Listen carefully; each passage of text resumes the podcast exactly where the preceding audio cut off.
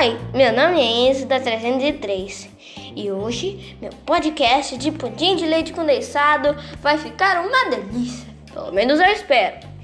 E os ingredientes da calda: uma xícara de chá de açúcar. Ingredientes do pudim: uma caixinha ou lata de 395 gramas de leite condensado, duas latas de leite e três ovos. Modo de preparo da calda: em uma panela de fundo largo, derreta o açúcar até dourar. Junte meia xícara de chá de água quente e mexa com uma colher. Deixe ferver até dissolver os torrões de açúcar e a calda engrossar. Ingredientes do pudim: bata no liquidificador todos os ingredientes do pudim e despeja em uma forma.